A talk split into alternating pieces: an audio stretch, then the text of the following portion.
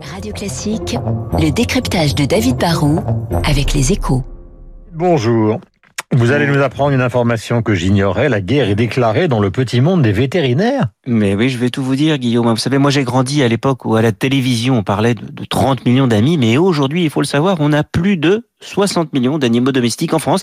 Et forcément, hein, même si les chiens et les chats vont moins souvent chez le médecin que les humains, bah, le business des vétérinaires est en croissance. Au début des années 90, il y avait 500 nouveaux vétos par an. En 2019, il n'y a pas si longtemps, on a passé pour la première fois la barre des 1000 nouveaux vétérinaires. Et on a de plus en plus de vétérinaires urbains pour animaux domestiques et de moins en moins de vétérinaires des champs pour ce qu'on appelle les animaux de rente. Tout pourrait aller parfaitement bien dans ce petit monde en croissance, mais en fait, c'est la guerre. Alors pourquoi est-ce la guerre? Bah, le gâteau grossit parce qu'on dépense de plus en plus pour nos toutous et nos minets. Surtout que bah là, il n'y a pas la sécu pour encadrer les dépenses, c'est pratique. Hein.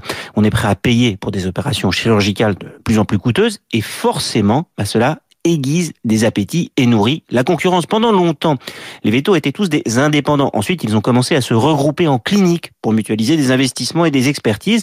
Mais aujourd'hui, ils sont de plus en plus concurrencés par des cliniques privées euh, qui appartiennent à des grands groupes anglo-saxons et qui transforment le vétérinaire qui était un indépendant en un simple salarié. Et pour les vétérinaires de l'école Canal Historique, bah, ce capitalisme qui s'invite, c'est une forme de concurrence déloyale et illégale. Et ils demandent et ils obtiennent de l'ordre des vétérinaires que l'on ferme pas mal d'établissements. David Barrault, qu'est-ce qu'il reproche à ces cliniques privées? Bah Aujourd'hui, sur les quelques 19 000 vétos en France, plus du tiers sont déjà des salariés, mais le risque, c'est que demain, tout le business soit en fait capté par des géants qui, comme aux États-Unis, sont les seuls à pouvoir investir aussi massivement dans de l'équipement chirurgical dernier cri qui coûte très cher. Du coup, bah, ça ringardiserait les indépendants qui, eux, n'ont pas forcément les moyens financiers pour investir. Et aujourd'hui, les indépendants attaquent en disant que souvent, les cliniques appartiennent à des groupes qui sont en plein conflit d'intérêts.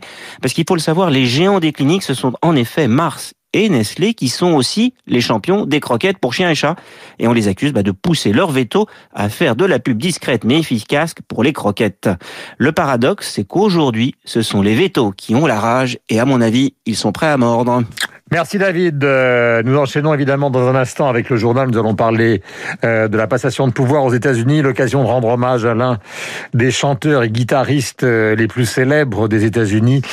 Il vient du Michigan, il a fait carrière en Californie, il était le chanteur et le guitariste du groupe Les Eagles et vous connaissez évidemment ce titre de 76 qui est célèbre mondialement. Welcome to the Hotel California.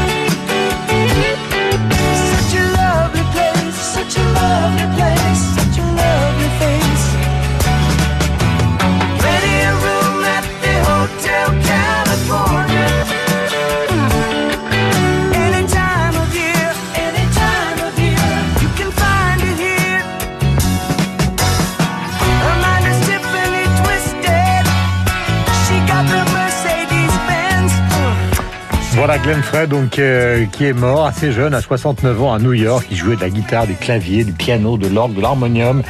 Il avait une vraie formation donc euh, de musicien.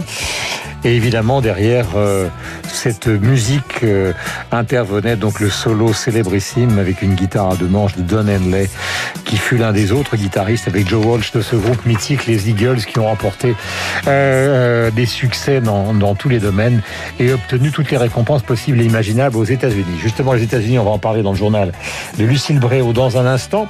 voici d'abord la météo. Il est 7h59.